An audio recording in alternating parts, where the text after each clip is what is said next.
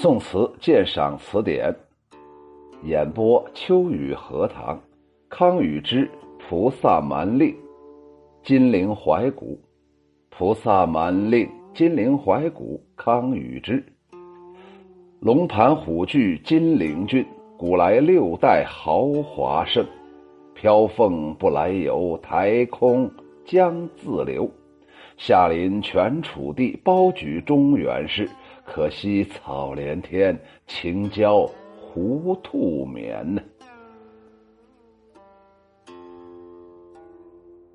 宋廷南迁呢，就是宋朝的朝廷啊，向南迁徙呀，打不过人家金朝啊。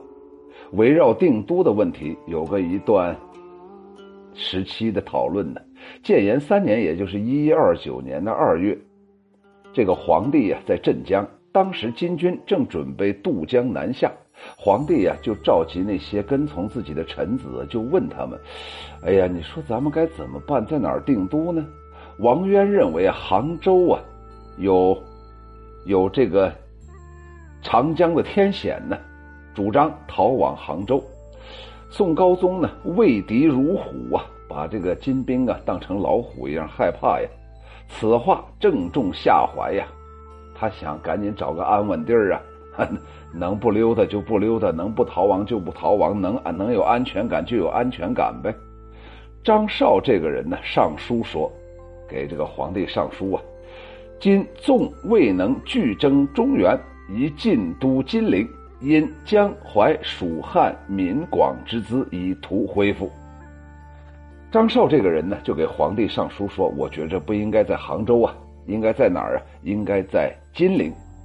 应该金陵这个地方啊，它是有江淮蜀汉闽广这样的一种资源呢。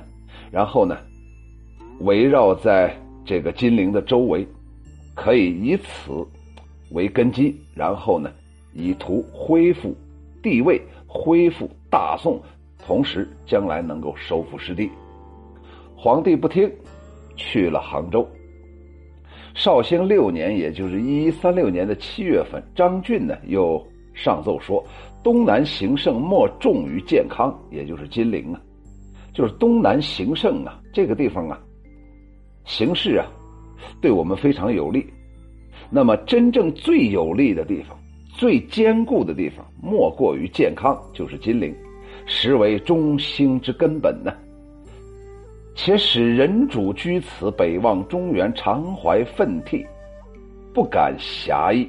而且呀，假如啊，真正让一个了不起的皇帝，就像您一样，在这儿，如果真的称帝，向北可以望中原，经常可以呀，心怀一种愤恨和警惕。不敢呢，有一点点偷懒啊。所谓暇逸啊，暇就是安逸的意思，暇就是空暇的意思呀，逸呀就是安逸，没有一点点空暇的时间去安逸，始终啊面临着敌人，始终面临着这个呃京城金陵被攻陷的危险，所以呀，在这块作为首都可能更好一些，而临安也就是杭州偏在一隅。内则一生完嗣，外则不足以号召远近，系中原之心呢。可是杭州这个地方有一个不好的，对内来说，哎呀，这个群臣呢，觉着这个离这个战场比较远，离这个危险的境地比较远，所以呀，这个群臣就容易懈怠。对外呢，也不足以呀号召咱们的这个大宋的军民呢。所以呀，呃，我觉着还是应该呀，在这个金陵这个地方称帝。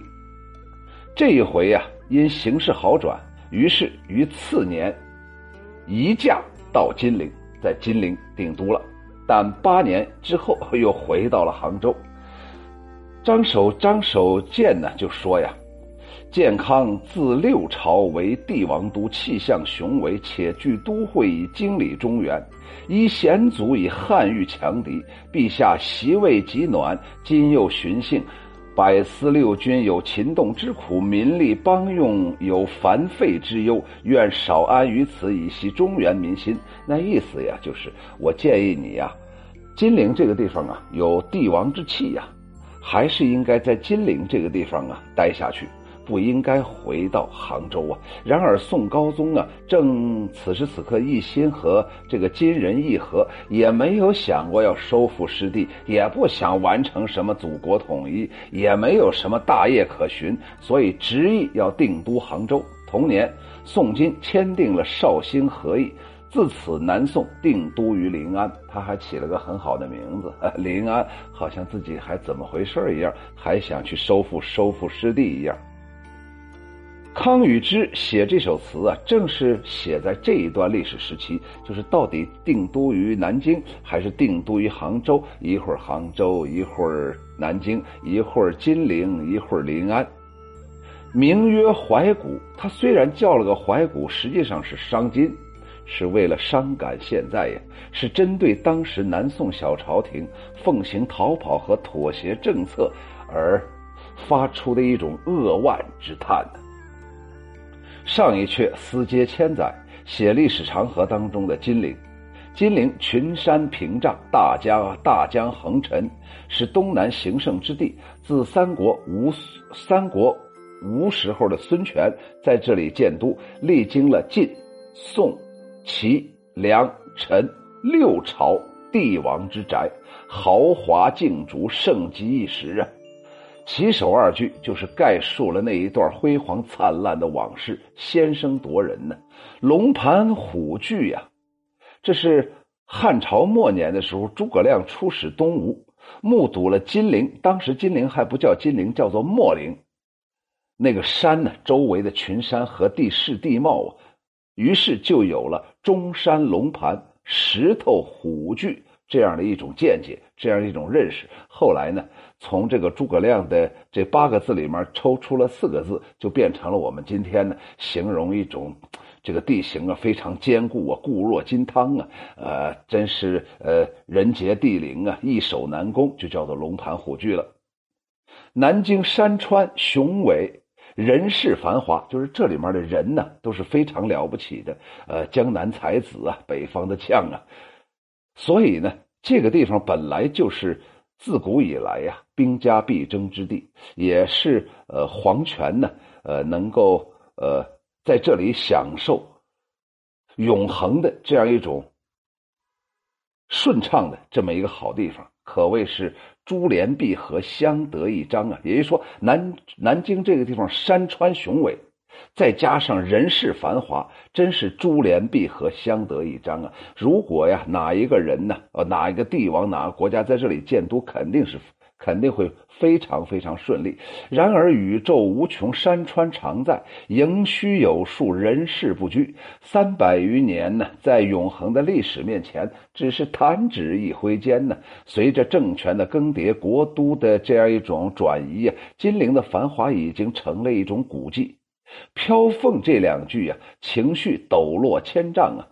后蜀啊，有一个人叫欧阳炯，曾经写过一首词，叫做《江城子·晚日金陵暗草坪》。他说了：“六代繁华，暗逐世波声啊。”所谓那六代繁华呀，也不过就是在历史的长河当中啊，慢慢就消失了。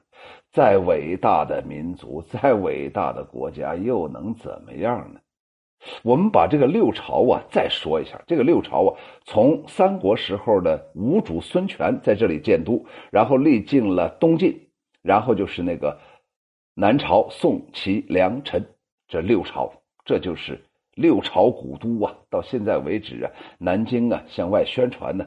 都会有这么一句话，表现自己历史啊比较久远，同时呢也能表现出金陵这个地方、南京这个地方的确是虎踞龙盘之地呀。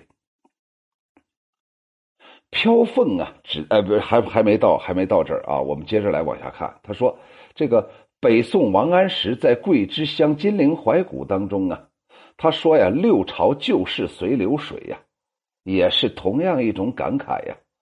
由字面可以看出，这一句啊，明显的是化用了李白登金陵凤凰台的诗句，叫做“凤凰台上凤凰游，凤去台空江自流”。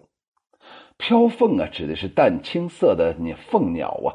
凤凰台原来的地址在现在的南京的南，在现现在南京南朝的宋文帝元嘉十六年，也就是四百三十九年，有三只鸟啊，翔集于此，状如孔雀，五色文彩，鸣声和谐，众鸟群至啊，好多鸟都飞到这儿来了，于是就筑了这么一个台子来纪念他，凤凰台。由于李白的诗啊被人们所熟悉，而读者又不难联想。而及同诗中的“吴宫花草埋幽径，晋代衣冠成古丘”的名句，所以呀，你看着他用的是李白当中的“台空江自流”，也就是说，用了李白的那个什么“凤凰台上凤凰游，凤去台空江自流”，“凤去台空江自流”，实际上就是在给后面的。那两句做准备呢？哪两句啊？吴宫花草埋幽径，晋代衣冠成古丘。这个金陵这个地方啊，或者说呀，整个世界的各个各个国家不同时期的历史古都，我们今天再来去呃故地重游，或者就地重游，或者是缅怀古迹的时候，都会有那种哎呀。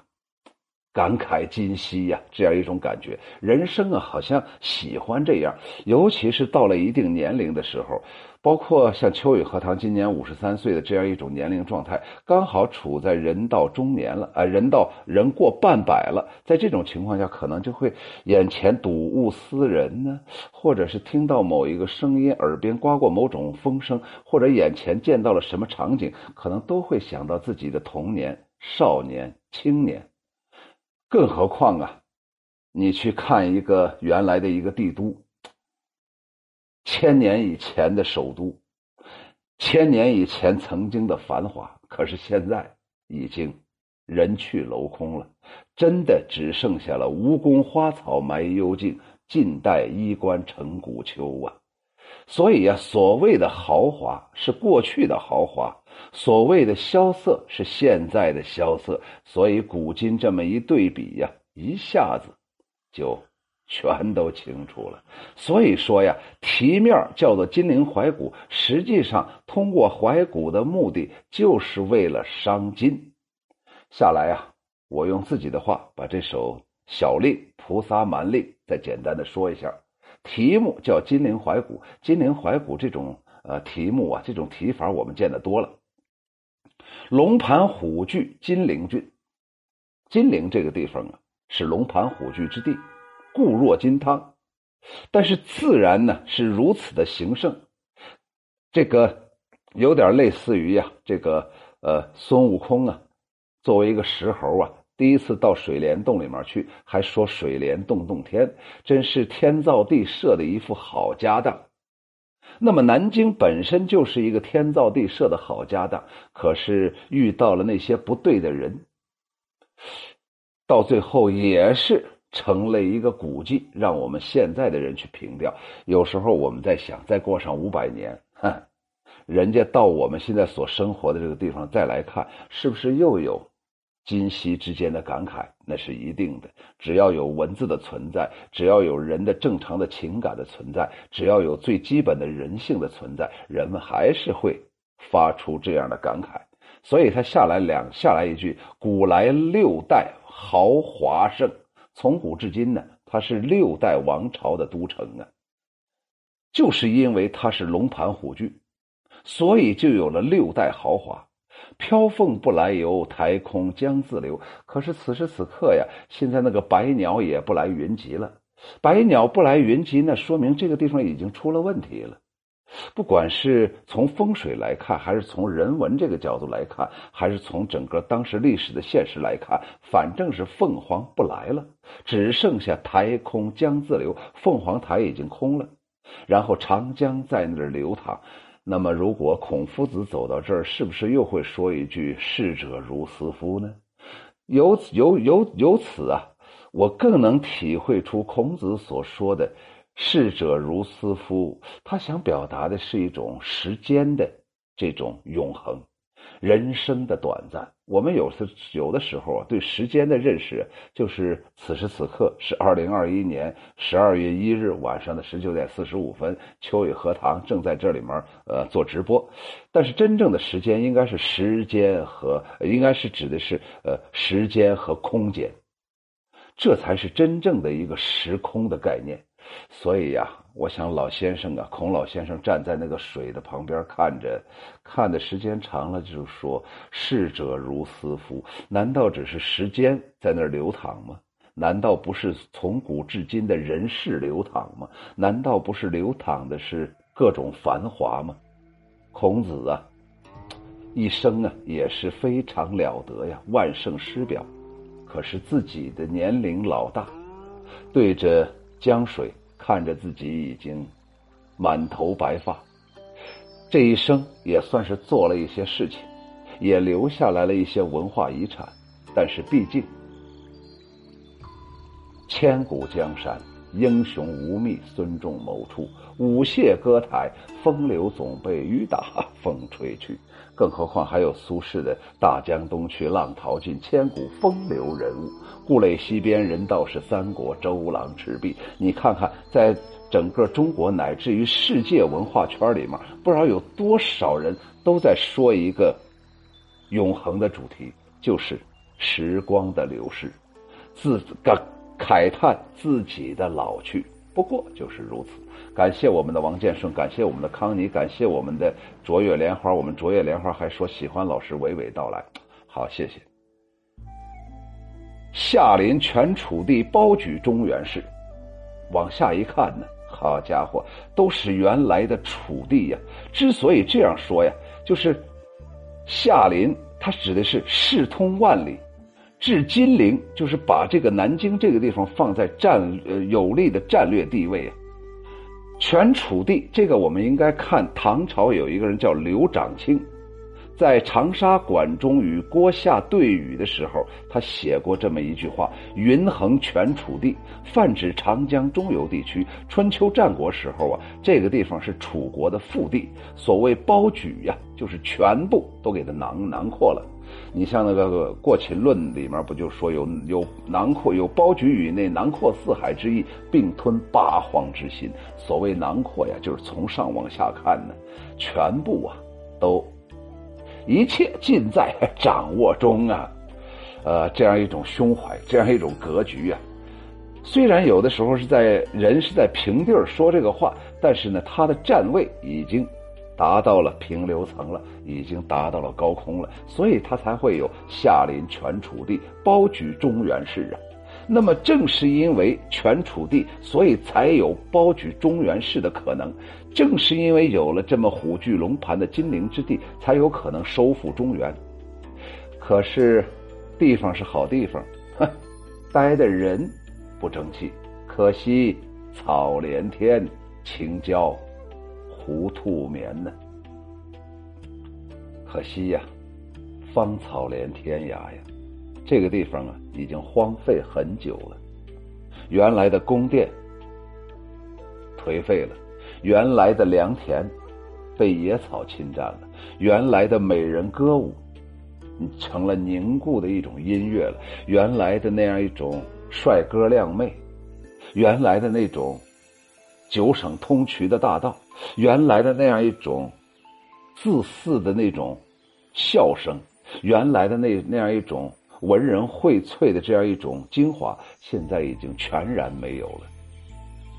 晴郊胡兔眠，在晴朗的郊外，谁成了这儿的主人了呢？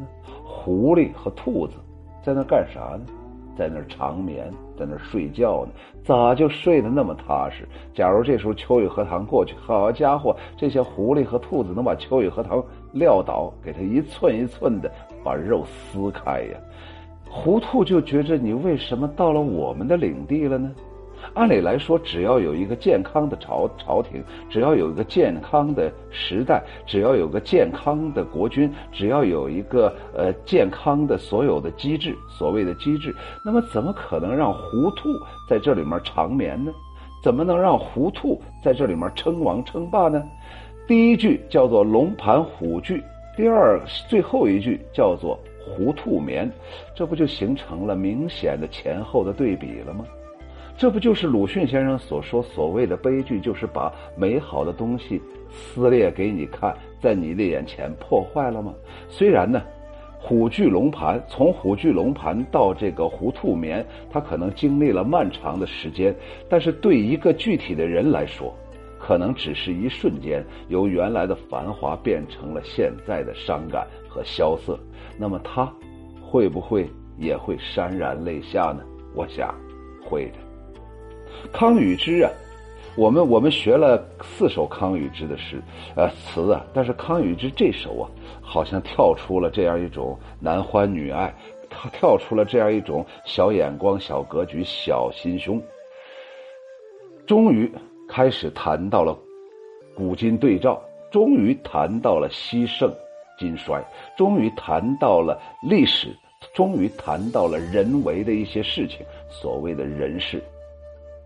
唉，秋雨荷塘也想感叹：你现在如果让我回到老家去见我的老房子，没有了；再让我摸一下我们家的老黄狗，已经，我估计那个尸首都已经粉粉碎了。可能我到家乡的时候，闻到的那个空气就有我们老老黄的那样一种气息。所有的一切全都变了。你根本就找不到自己原来在那儿生活的痕迹，你可能属于精神上在那儿待过，肉体到底是不是亲自到那到那里去过，真的是已经非常糊涂了。然后慢慢就会因此发生感慨，对未来也就看得更加清楚。我觉着呀，我们了解“西盛今衰”这个词啊。关键是给我们以后的岁月带来了一种好处，什么呢？看明白了呗，人生不过如此呗，于是就有了从容呗，于是就有了洞察力了呗，于是就能分清好坏人了呗，于是就懂得珍惜了呗，这就是这种情感给我们催生出来的那样一种幸福。我们不能总是留恋于伤感过往。我们更应该迎接未来，难管我们未来只有明天这一天呢？菩萨蛮令金陵怀古，康与之，龙盘虎踞金陵郡，古古来六代豪华盛，飘凤不来游，台空将自流。